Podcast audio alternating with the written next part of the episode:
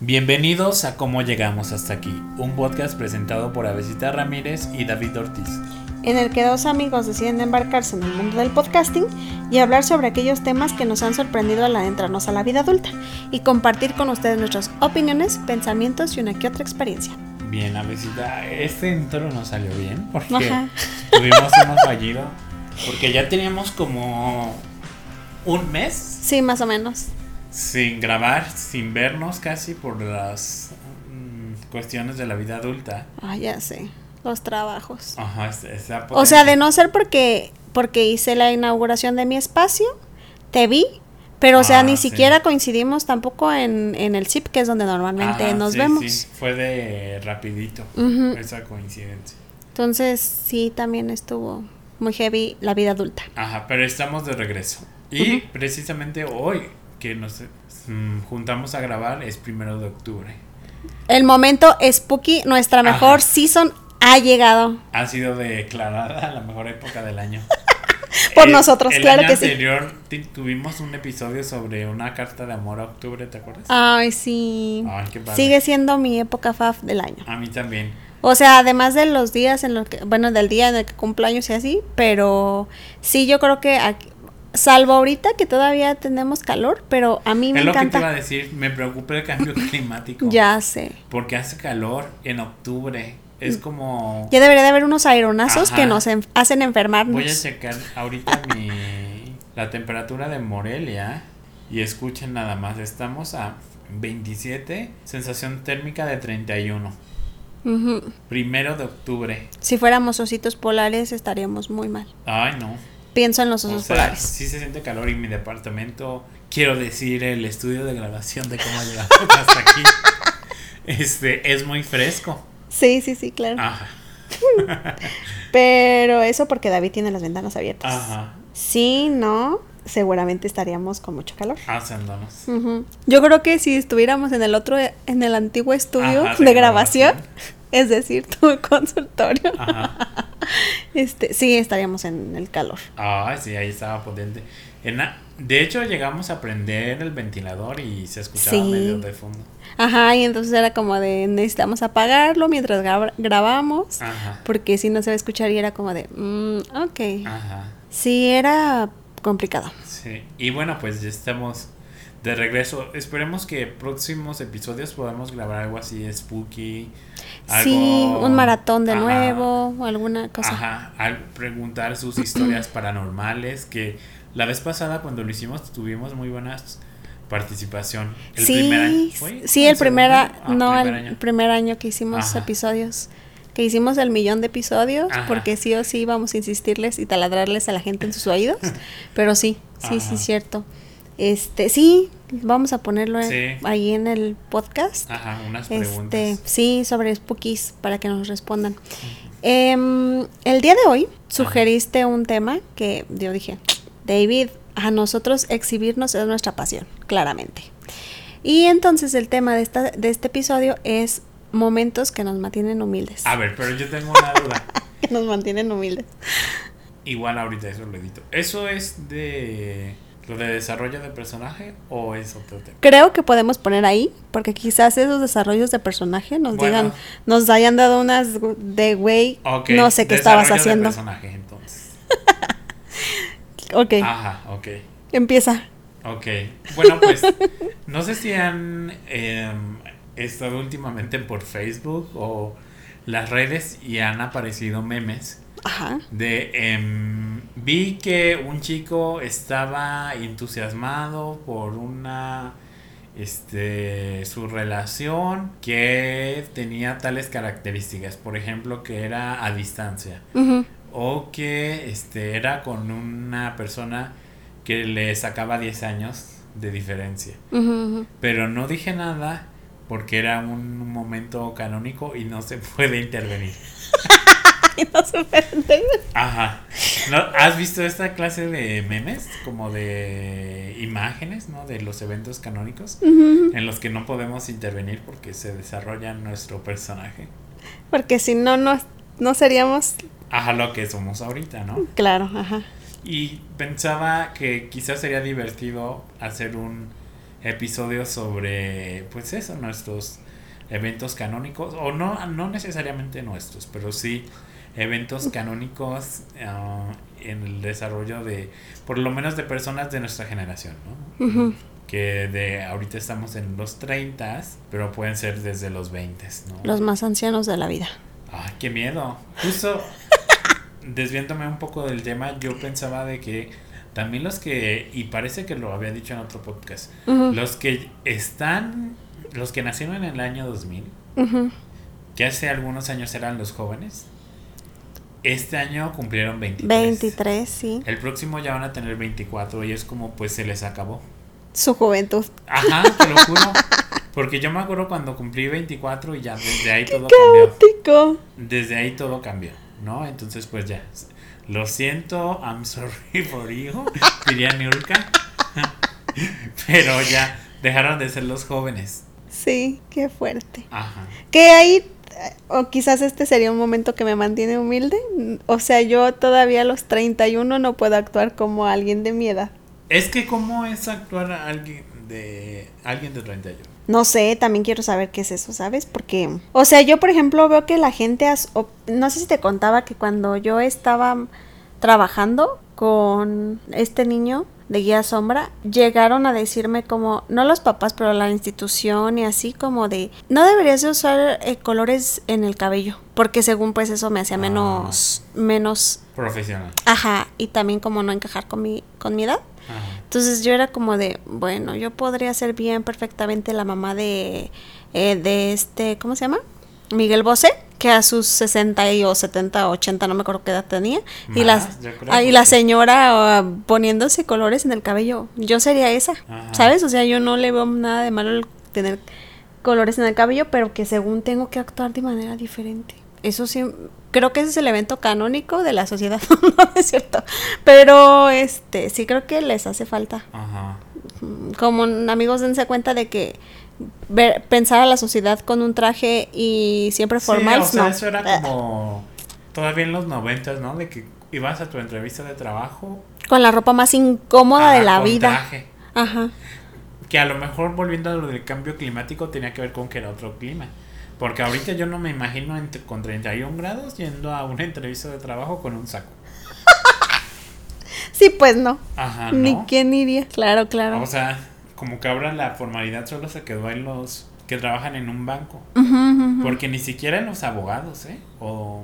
Pues depende, depende, por ejemplo, los que sí van a tribunales y que siempre están en juicios y esas cosas. Pues sí. Pero supongo que quien litija, litiga, perdón, litija. litiga como realmente con personas, pues ni al caso, ¿no? Ajá. Ajá. Que sí, cuando tiene sus reuniones en los despachos y así. Ahí sí no creo. Pero, a ver, David, entonces, ¿qué más? Ah. Ajá, los momentos canónicos. A ver, es ¿Tú cuál recuerdas que, o cuál crees que sea el primer momento al que nos enfrentamos como para, de desarrollo de personaje? pues supongo que a lo mejor cuando estás cerrando un ciclo, ¿no? Ajá. No sé si, o sea, yo supongo que sí cuando eres muy joven también estás cerrando ciclos. Ajá. No digo que no. O... Pues, por, ejemplo, las salidas, ¿no? De la secundaria, de la primaria. Sí, sí, sí. Ajá. es ah, un momento que marca de alguna manera. Que sobre eso yo quisiera decir algo porque, por ejemplo, te voy a contar esto y este sí no es un desarrollo de personaje mío, ¿eh? Cuando yo estaba... Eh, bueno, sí, no. O sea, en el sentido, ahorita les voy a explicar el por qué.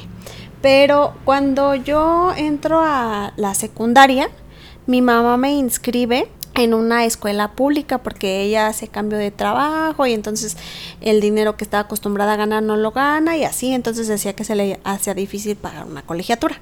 Porque recuerden mi pasado catastrófico y no en un colegio católico.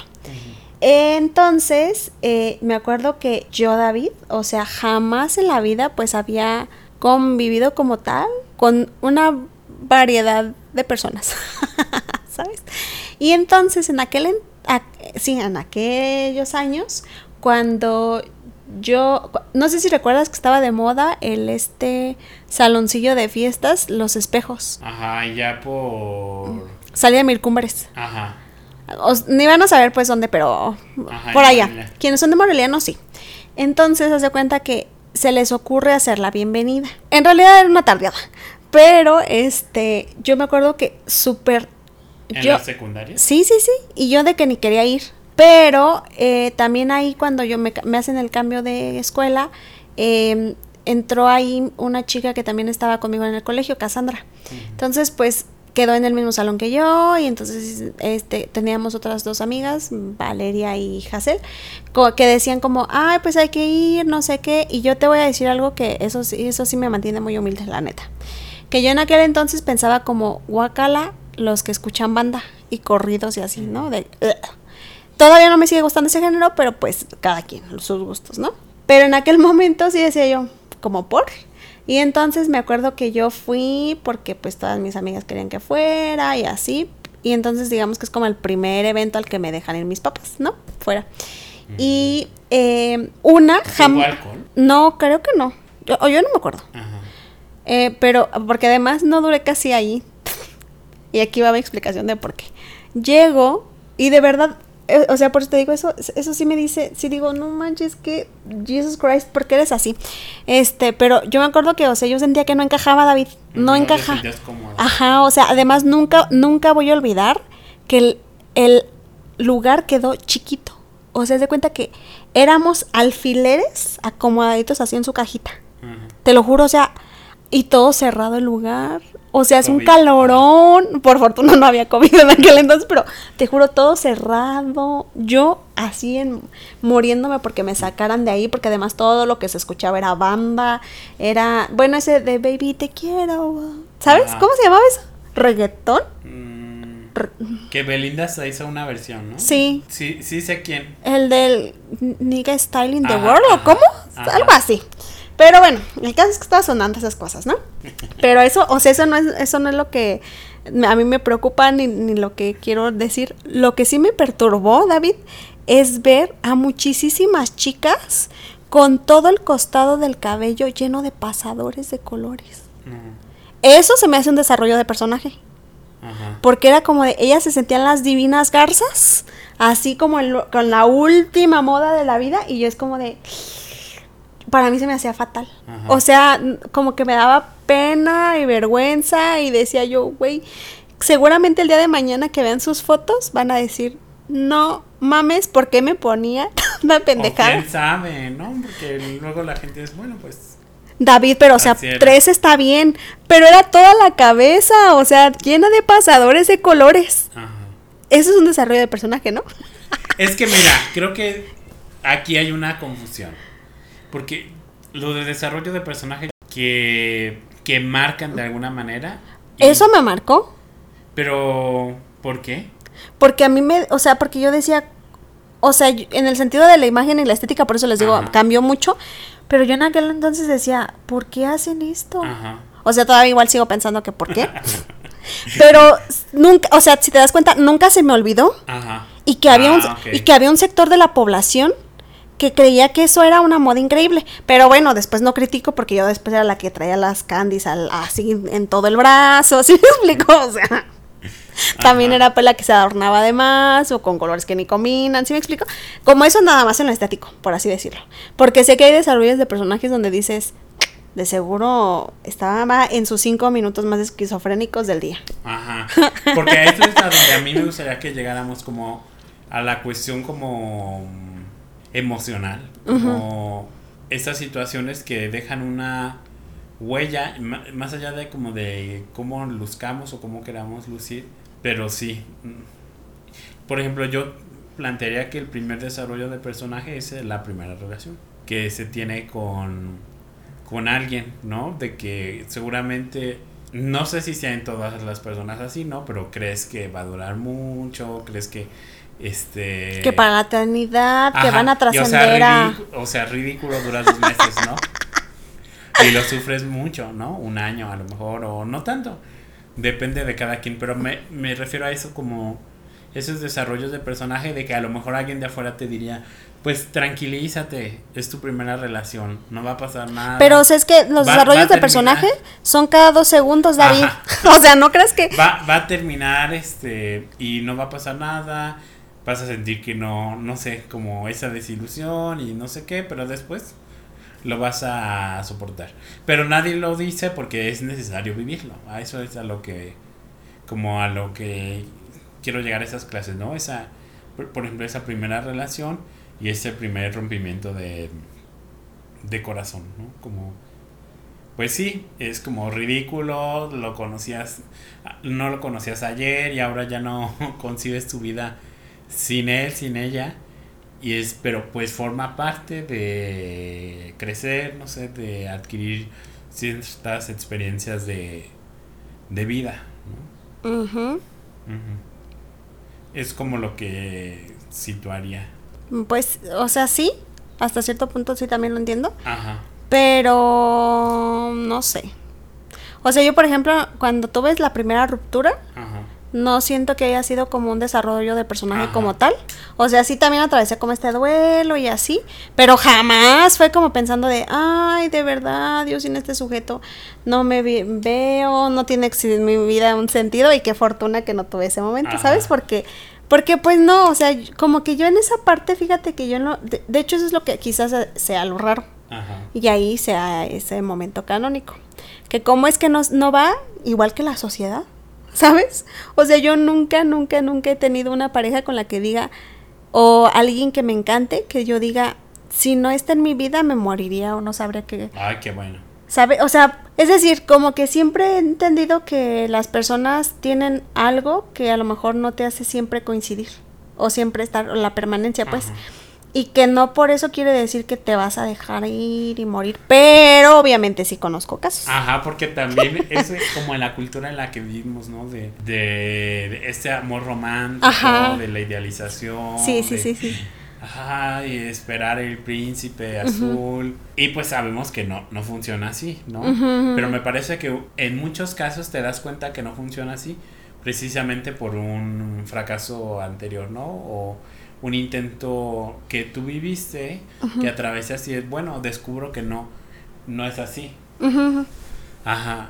Entonces, pues creo que, que, no sé, pensaba en eso, pero también creo que obviamente hay personas que no necesariamente pasan por los mismos sucesos, como dices, realmente tú nunca te has sentido como en ese punto de abandonar todo, dejar todo, que hay muchas personas que, que sí, ajá. que se cambian de ciudad, que em, atravesan estados, ¿no?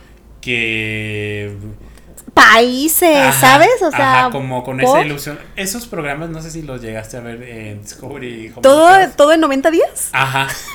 De que no, no se conocían, se conocieron. Ay, no nos vayamos tan lejos. Se van a casar y no sé qué. Y, es como. No nos vayamos tan lejos. ¿Viste el de, el de que se, se decían que sí en el altar? O sea, no se conocían y se decían. Ah. Eso sí está súper canónico. ¿Te das cuenta? Ajá. Yo no, yo no haría un acto así. No, pues no. Acto seguido vais a inscribir al programa. Acepto. Sí, pero eso sí se me hace súper random. Sí. Muy, muy random. Yo no entendería esa parte de la sociedad.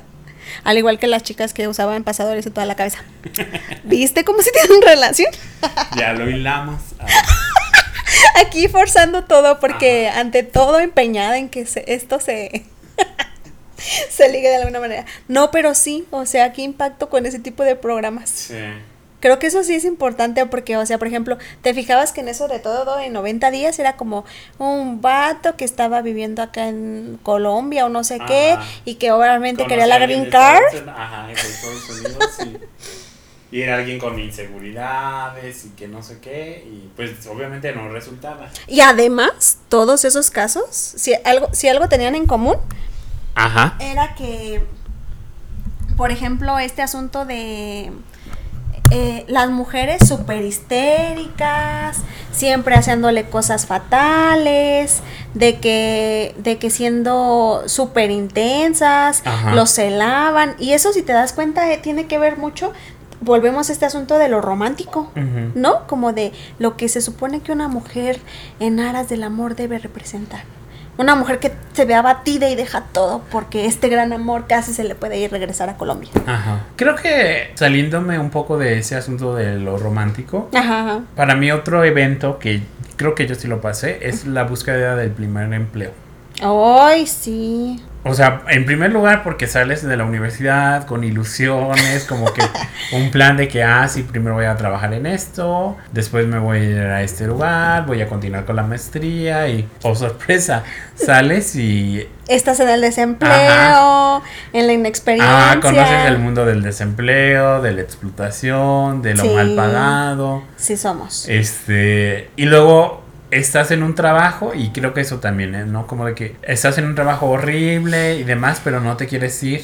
Ajá, te cuesta Porque, trabajo moverte. ajá, por el miedo de que otra vez ¿Qué, pasar por lo tal que no mismo. encuentro otro trabajo? La, la, y siento la. que eso hay que vivirlo también, ¿no? Ujú, ujú. Sí, sí, porque por ejemplo yo también me acuerdo que cuando salimos, yo, y siempre lo digo, ¿no? O sea, yo pasé un año en depresión. Y, o sea, no, no diagnosticada, quiero, eh, quiero aclarar, ¿no? Ajá. Pero yo sé que era eso porque, por ejemplo, yo me cuestionaba mucho qué estaba haciendo, me sentía que que no que no servía para nada, que lo que había estudiado no sabía ni cómo emplearlo, ¿sabes? Como que a lo mejor probablemente no había aprendido nada y así.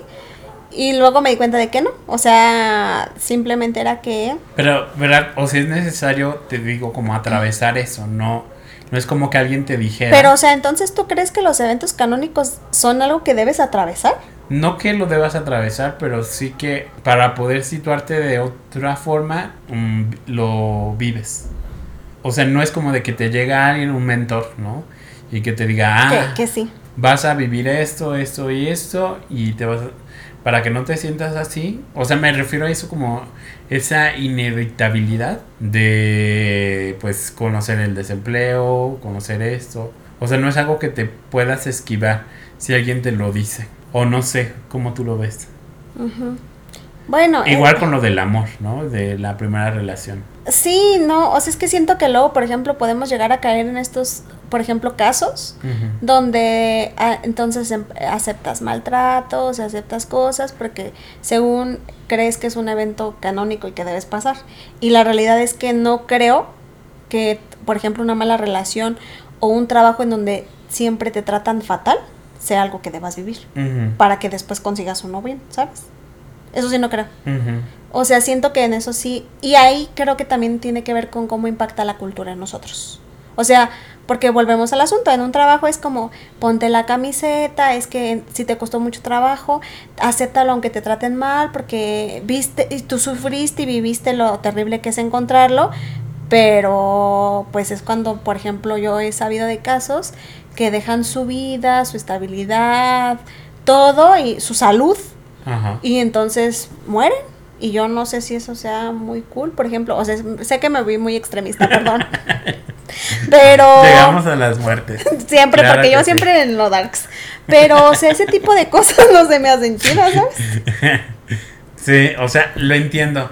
También, tampoco no ese asunto de que, por ejemplo, muy erróneamente ese asunto de, no, yo lo voy a cambiar, aunque me, aunque me engañe, aunque estemos mal, y yo lo voy a cambiar, y empeñada y empeñada en que ahí vas a estar porque lo vas a cambiar, y pierden mucho tiempo de su vida Ajá. que bien podrían realmente tener una relación, pues que les dé algo bonito. Ajá. ¿Sabes? Y por, o sea, digo, pensando en esos, en esos casos, sí siento que no deberíamos de considerarlo tanto como un evento canónico. Ajá. Pero bueno, volvemos al asunto. Eso es muy, muy cultural. Muy cultural. O sea, nosotros como que ya también hemos asociado que si no padecemos algo, no estamos aprendiendo algo. Ajá. Y Sí, yo- y- desde el sufrimiento. Ajá, ajá. Y yo, por ejemplo, te decía que recientemente había empezado a ir a un espacio Ajá. de mm, con un grupo. Y al menos ahí me di cuenta de que no tengo que atravesar todo como desde un lugar donde me victimice o donde me sienta como que algo no está en mí, sino que también puede ser contra- tratando de buscar el cuidado. O sea, de- como con un sentido, con un propósito, ¿sabes? Ojo, no nada romántico ni nada así, sino como de, de, ¿por qué me, por ejemplo, por qué me pelearía con alguien cuando sé que ese es su punto de vista y no lo voy a cambiar y yo tampoco no tendría por qué cambiarlo? O sea, pero quizás sí puedo elegir entonces dejar de discutir, creer que me está agrediendo y dejarlo porque pues él así es o ella así es. Y desde entonces así se ha movido en el mundo y no, no hay nada de malo, pero tampoco no tengo por qué casarme con esa forma de ser, ¿sabes?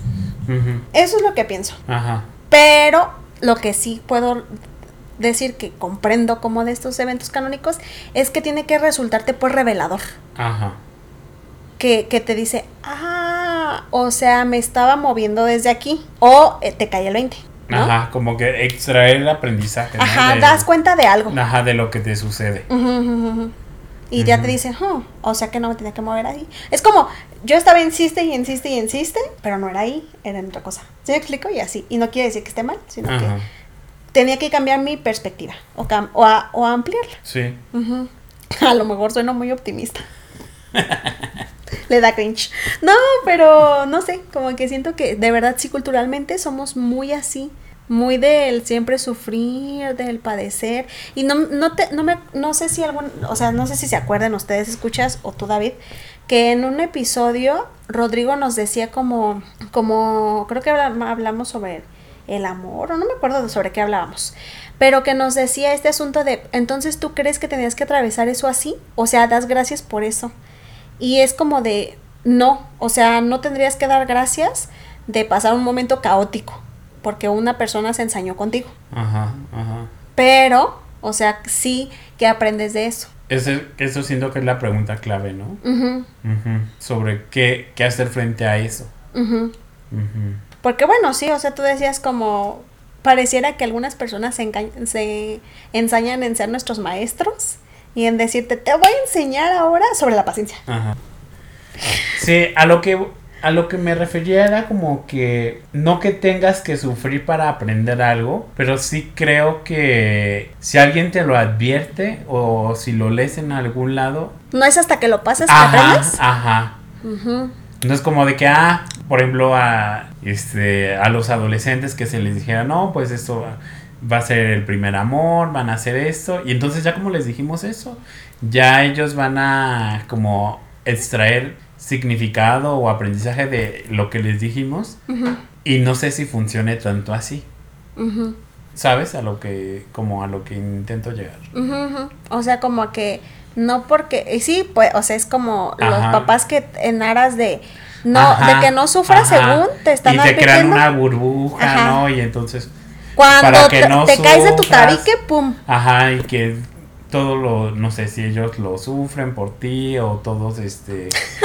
em, Qué horror si lo sufren por Ajá. uno, ¿no? Este, o no te tra- tratan de alejar como de eso, porque pues, pues si no, no hay ninguna necesidad, estoy de acuerdo en eso, pero hasta dónde no están como frenando esa posibilidad de que tú reconozcas, ¿no? Donde has tenido como momentos o errores o cosas que ya no quieres porque ya lo Claro, pasaste, ajá, ¿no? ajá, ajá. Ajá. Y con eso no me refiero a que tengas que pasar violencia para saber que no quieres violencia, Ujú, ujú. sino hablo de situaciones Sí, sí, más sí, sí, normales. claro, claro. digamos. Porque, porque pensé ahorita, por ejemplo, en ese pedir perdón. Ujú. O sea, yo creo que no es hasta que ocurre algo donde quizás tú fallaste y, y además te das cuenta, porque pues, o, o sea, de eso que te des cuenta es otra cosa, ¿no? Pero, o sea, si no es hasta que te das cuenta y que tienes que asumirlo, no creo que sea tan fácil pedir perdón para alguien que nunca lo ha hecho, ¿se me explico? O que nunca ha estado como expuesto a eso. Ajá, ajá. Y yo, y yo creo que, o sea, mayormente a la gente le cuesta mucho trabajo. Porque, no sé, por ejemplo, yo creo que cuando, yo me acuerdo hace un- unos días platicaba justamente de esto con mi mamá. Y ella me decía, porque yo les decía que hubo un tiempo, y yo creo ya lo había compartido aquí en el podcast, que hubo un tiempo donde yo era abordada por la cólera. Ella habitaba en mí. O yo habitaba en ella, no sé. no, no es cierto, muy filosófica, según ella.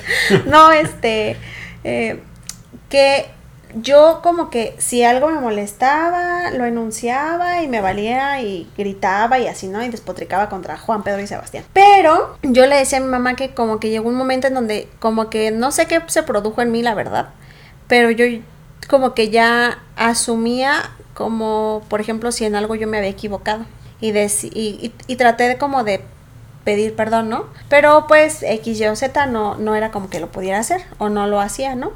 Y entonces ella me decía que a partir también de estos de esta actividad que estábamos compartiendo, me decía ella, claro, porque tú no aprendiste eso. O sea, yo también me costaba mucho trabajo perdonar. Entonces, yo tampoco te lo enseñé. No lo claro que no ibas a saber cómo hacerlo. Y entonces, eh, pero ya después le dije, yo ya llegó un momento en mi vida donde tengo esa capacidad de comprender cuando dije algo inapropiado o hice algo inapropiado. Y le dije, y sí, claro, la primera vez me, me costó mucho trabajo decirlo. Le dije, pero ya de ahí, como que si ocurre algo, se los digo y le y he dicho, ¿no? Como de, oye, creo que esto que dije fue inapropiado, no era con esta intención, ¿sabes? Y eso me parece que sí es muy revelador. ¿Sabes? ¿Y qué, otro evento canónico consideras que puedan pasar las personas? Porque ya hablamos del asunto este de las relaciones, vivir del trabajo, de vivir solos. O sea, creo que tú la conoces. Estoy, la estoy experimentando. Ajá, ajá. Sí. O sea, has tenido que descifrar ciertas cosas, Has, que, mm. has tenido que contemplar quizás otras que nunca te habías imaginado. Mira, sobre todo, por ejemplo, ahora de la enfermedad. Ajá, ajá. Que, que estuve enfermo como una semana y media. Este fue la primera enfermedad que atravesé como, como solo. Alone. Y fue, fue raro. Porque pues tenía que ir al trabajo, porque no, eh, no se podía faltar, ¿no? Este, llegaba y pues como me sentía tan cansado, em, no pues que voy a cocinar, ¿no? No tenía nada de ganas y este el trastero impresionante, obviamente no no trapeaba porque me sentía mal.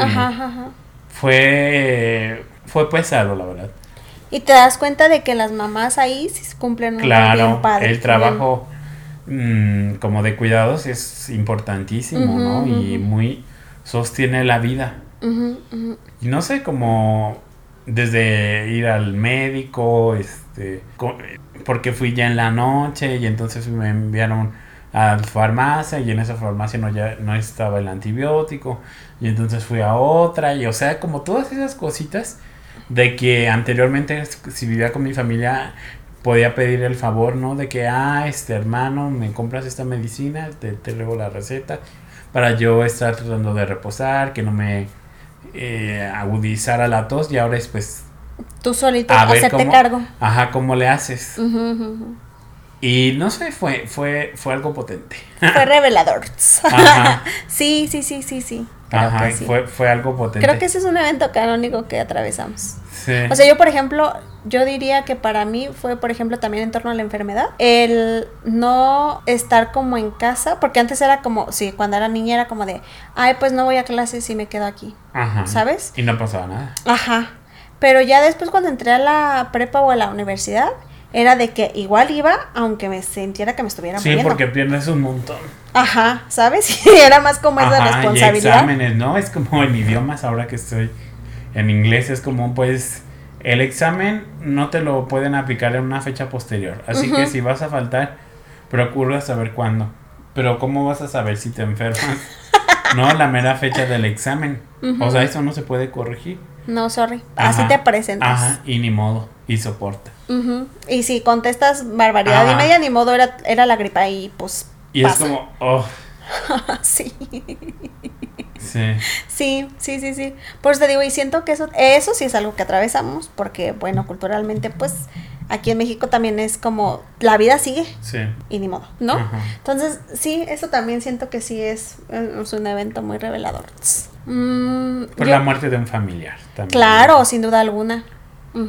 Cercano, porque yo creo que todos de niños llegamos a asistir a velorios de personas que, pues, a lo mejor eran cercanos para nuestros papás o a, la familia, pero tú en realidad nunca los conociste, ¿no? Y de pronto es alguien como una abuela, un, tío cercano, una tía cercana y un, un padre, ¿no? Como me ha tocado a mí. Y es, no sé, como que yo volteo a ver y es un momento complejo que no sabes cómo lo atraviesas, pero lo atraviesas. Claro, ajá. Sí, sí, sí. Porque ese sí. Después, ahí, y ahí es como lo que decía um, Jana Lush ¿no? Que recientemente falleció, que era como ese asunto de asumir que ante el duelo lo que se va o lo que se pierde es un, es un trozo de ti. Sí, siempre. Y que no sabes ni qué fue, ni qué será y que jamás va a volver. O jamás va, va, a surgir con otra persona. Porque ese vínculo así también se formó, ¿no? Sí, sí, sí. En eso sí. Esos, esos momentos sí son muy, muy, muy canónicos. Ajá. Y no es como de que, ah, eh, leas sobre el duelo o leas sobre este la muerte. Bueno, a lo mejor sí te puede ayudar un poco, ¿no? Pero no es algo que se pueda eh, como evitar. Ya sé. Ajá, de, de nunca atravesar un duelo o de nunca vivir la muerte de un familiar cercano o de un amigo. Tengo así. un evento canónico que yo creo que nadie, nadie lo ha vivido como yo. Que te dieran a leer La peste en plena pandemia. Ah. Está fuerte. Ese fue un evento canónico que produjo David en mí. Sí, y yo justo la acababa de leer un como en enero o algo así de, Sí, del sí, sí. 2020. Ajá. Y en aquel entonces Fue estaba... muy fuerte. Estaba muy padre porque nosotros nos juntábamos con otra amiga, que es la que invitamos en el episodio, en el episodio pasado a Fer, y este, y escogíamos o dábamos a, a Era un escoger. club de lectura. ¿no? Ajá, como un libro que prestáramos, porque nos prestábamos libros entre nosotros. Y me acuerdo que esa vez me pareció súper interesante porque David no me dio la opción de elegir algún libro que quisiera leer, sino que llegó y me dijo, ten, te voy a prestar la peste. Y yo de que, ah, ok, gracias. Y entonces sí, cuando lo leí... Y como a la semana fue lo de la pandemia. Sí, ¿no? sí, sí. Y nos cerraron todo y así. Y yo, no. Y yo en el caos mental porque Está David potente. haciéndome leerlo sobre la rata. Sí. Ese es un evento canónico, muy canónico. Ajá. Sí, y por ejemplo ahí. Pero debo decir que a mí me ayudó mucho en la clínica, porque fue cuando empezamos el dispositivo Ajá. y a mí me ayudó muchísimo a poder comprender a la gente, ¿sabes? Es que Como está- las angustias que pasaban y así. Y es que ves que es por Albert Camus. Camus. Ah, Camus, como se escriba y como se diga. Y pues es un existencialista, ¿no? Sí. Y está potente. Por eso te digo, ese, ese sí solamente es mío. No creo que alguien más. Bueno, es- espero que no le haya tocado también en pandemia leer la peste. Pero oh, a lo mejor sí, para que estuvieran acompañados por otro. Sí, claro, y, y pudieran comprender de. Damn, por eso se da todo esto. estuvo potente. sí ese, ese ha sido un evento canónico, David. Ajá. Gracias. Sí. Pero sí, ese estuvo heavy. Estuvo heavy. Este, no sé por qué me acordé de eso. Algo más relajado, digamos, de que alguna vez te tocó leer una efeméride Ay, sí. y no te dio muchos nervios. Ay, a mí sí, en la secundaria.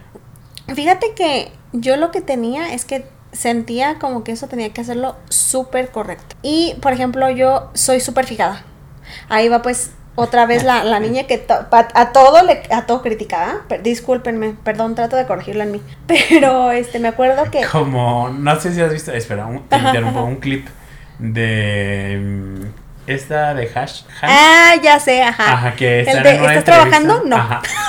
De que, le que ella dice, no, pues tengo problemas para estar en pareja. Soy muy independiente. Pero, y el entrevistador le dice, pero estás trabajando en esto. No. Pero, ¿cómo? Pero, ¿estoy trabajando? No. Ella misma se responde. no. Y una carga. Sí, soy esa. Sí, soy, soy esa. No, no, no, tampoco lo estoy trabajando, creo. Este, pero. Espera, ¿y qué iba a decir? Otro. De la secundaria del efeméride que era. Ah, Ajá, ajá, sí, sí, sí, sí, sí. Y entonces, discúlpenme, es la senectud. Este, senectud de senil. Los venerables. Citando la película de, De Viernes de Locos. Muy reveladores nosotros en este momento. Y este, y me acuerdo que a mí me molestaba que siempre en todas las efemérides era como de. ¿Sabes? Y que así decían las Ajá, efemérides. creo que yo fui ese. Y yo decía, ¿qué chingados? ¿No ibas a la secundaria federal número uno? No, pero seguro. Y entonces me acuerdo que yo así le dije a mi mamá y mi mamá también me decía, tú tranquila, párate, habla con confianza, tranquila. La verdad ahorita ni me acuerdo de quién era la efeméride ni nada. Pero me acuerdo que me paré y haz de cuenta que yo dije, el día de hoy se conmemora el aniversario luctuoso de bla, bla, bla, porque hizo no sé qué, shalala, shalala, shalala. Entonces vi cómo toda la escuela se quedó así. Ajá. Porque era la única que se tomó el tiempo ¿Qué se- de decir su efeméride. Entonces, por eso te digo, como que yo ahí, mi evento, digamos, mi evento canónico era ser perfecta para que se me entendiera, no como los demás, no como David. Yo me acuerdo solo pasé una vez en tercero y fue muy, muy feo porque como ya en esa época estaba más alto del promedio, entonces el micrófono estaba muy abajo. Ujú. Ay, sí, es que David Ajá, mide, como que 3 de metros. los micrófonos te tienes que acercar para que se Sí. escuche. Así, Ajá. así. Si no, como que estás fuera del campo. Y creo que eso me pasó. Y después estaba haciendo mucho aire. Yo tenía mi carpeta con la efeméride. Y solo se escuchó el ruido en el micrófono de. Y yo, gracias. Eres como el speech de Forrest Ajá, Gump. No. Soy como Jennifer López, mi gente latino. mi gente latino.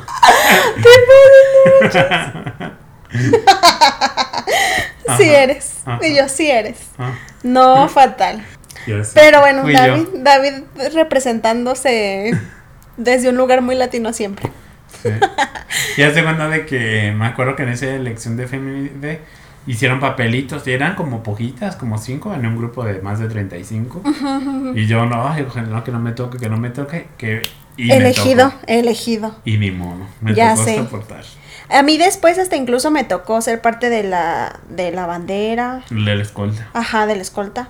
También creo que una vez fui maestra de ceremonias y así. Ajá. Pues el de poesía coral, eso sí, sí salí varias veces. Y nos iba bien, ¿eh? ¿Sabes qué me acordé? O sea, ahorita que dijiste poesía coral, se me acordé de la, de esa que está hablando eh, y que dice que los corales y sí, Ah, que se de desfragmenta que bien feo. En inimaginantemente las algas. Lo peor es que yo sí le entiendo. Te lo.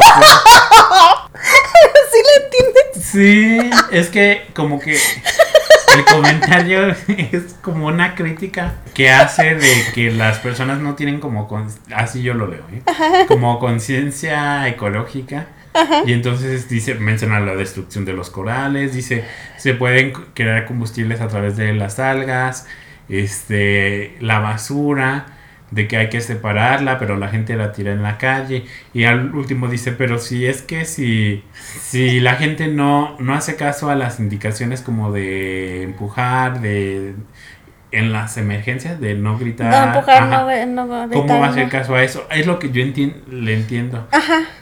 O sea, para mí como que sí tiene lógica lo David que el intérprete por fin salió pero sí tiene algo que no, no lo termina de... de decir pues. Ajá. Ajá, como Pero que para mí como que sí, sí lo sí tiene sentido, ¿eh? Sí, o sea, sí, ahorita que lo explicas así, sí, como sí. que hace menciones de cosas para cuidar el medio ambiente.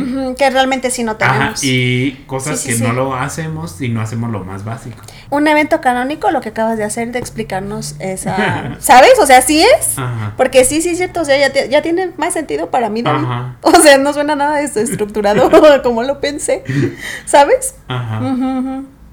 Qué bueno que traje ese tema a colación. sí, sí, sí, Sí. Ese es un, otro evento canónico. Mm, ¿Algún otro? Mm, pues esos muy sencillos, ¿no? Como de la cartulina en la primaria. ¿No te llegó a pasar? De que ¿De recordabas que eh, el domingo en la noche. no te, no te cabía o qué? No, de que ocupabas algún material para la escuela el lunes y te acordabas el domingo en la noche. Cuando ya estabas acostadita en la cama. ¿y Obviamente tú? que ah, no hay ninguna papelería abierta a las 7 de la noche. No. Y Ya ahorita sí, porque ya como que todo eso se los perdonan Sí, a la sociedad ahora, pero en aquel entonces no, sí es cierto. me pasó varias veces, ¿no? De pegar la, La primer, digo la, la, esa la bio- monografía antes de Primero. escribir y es... ugh. y despegándola para volverles, Ajá. para poder escribir. Ajá, varias veces me pasó eso. Sí, te entiendo. Vaya. No sabía que esos eran momentos así tan reveladores. Pero sí, sí, efectivamente, David. Sí, muy de la niñez. Mm, ¿Qué otro crees que hay? Mm, pues ya hablamos como de esos mm, sencillos, digamos, no traumáticos. Pues no se me ocurre otro, no sé si a ti se te ocurre otro. Mm, creo que no. O sea, por ejemplo, ya hablaste de lo laboral, lo romántico. De la educación. Ajá. Ah, a ver.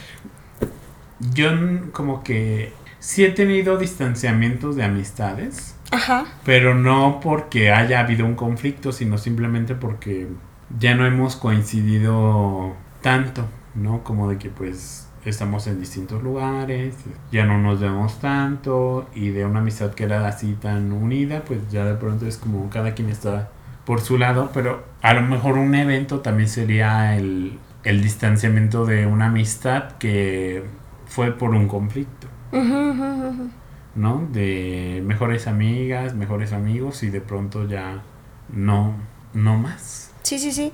De hecho, hace unos días yo había publicado en Instagram algo así, de una chica feminista que decía que, que como a veces también nos hacen creer o, o, crecer con la idea de que no, no podemos o no debería de concluir una amistad, porque como si son amigas de la infancia, ¿no? Y ella decía, pero o sea, ¿por qué no comprender que quizás estamos en momentos súper completamente diferentes. diferentes de nuestra vida? Donde, por ejemplo, yo ya no estoy... Eh, o sea, ya, ya nada de lo que nos enlaza tiene sentido como para nosotras o que sea como un lazo. Uh -huh. ¿Y por qué lo pensamos en que está mal? Y yo decía, sí es cierto, porque yo, por ejemplo, tuve una amiga que fue como desde el kinder y la sostuve casi hasta la universidad, ¿no? O sea, de que a, a lo mejor no tan seguido, pero no, de pronto me la veía o le mandaba mensaje y así, ¿no? Y después me di cuenta de que pues ella estaba en otra cosa en su vida. Ajá, cambiaron las dos. Ajá, y que yo también.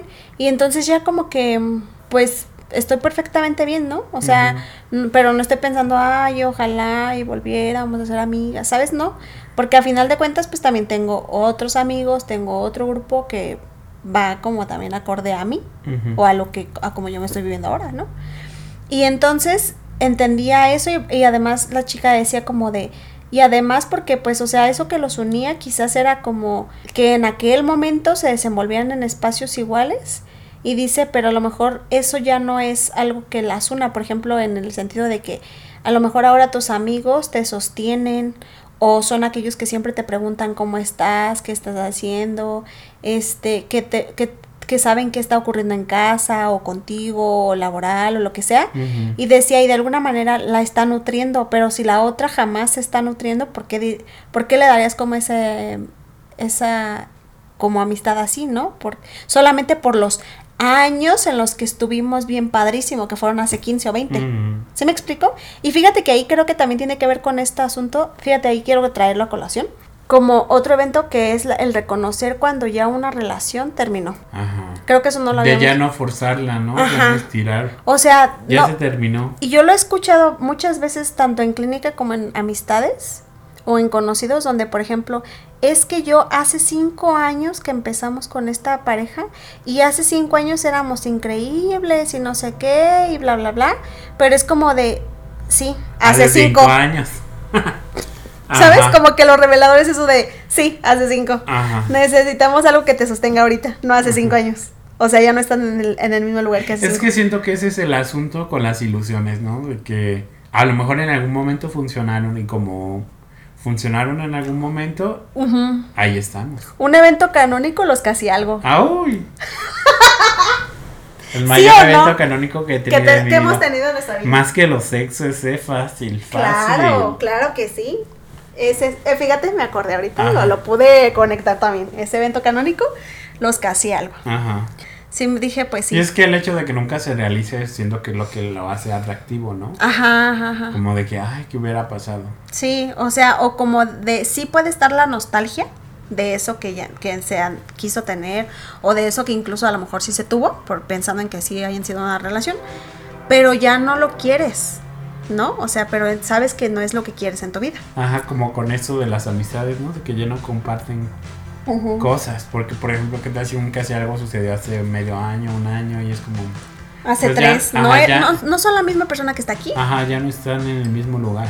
Uh -huh. Creo que esos son los últimos que quisiera traer aquí. Y si te parece bien, vamos a dejar el episodio hasta aquí. Sí. Va.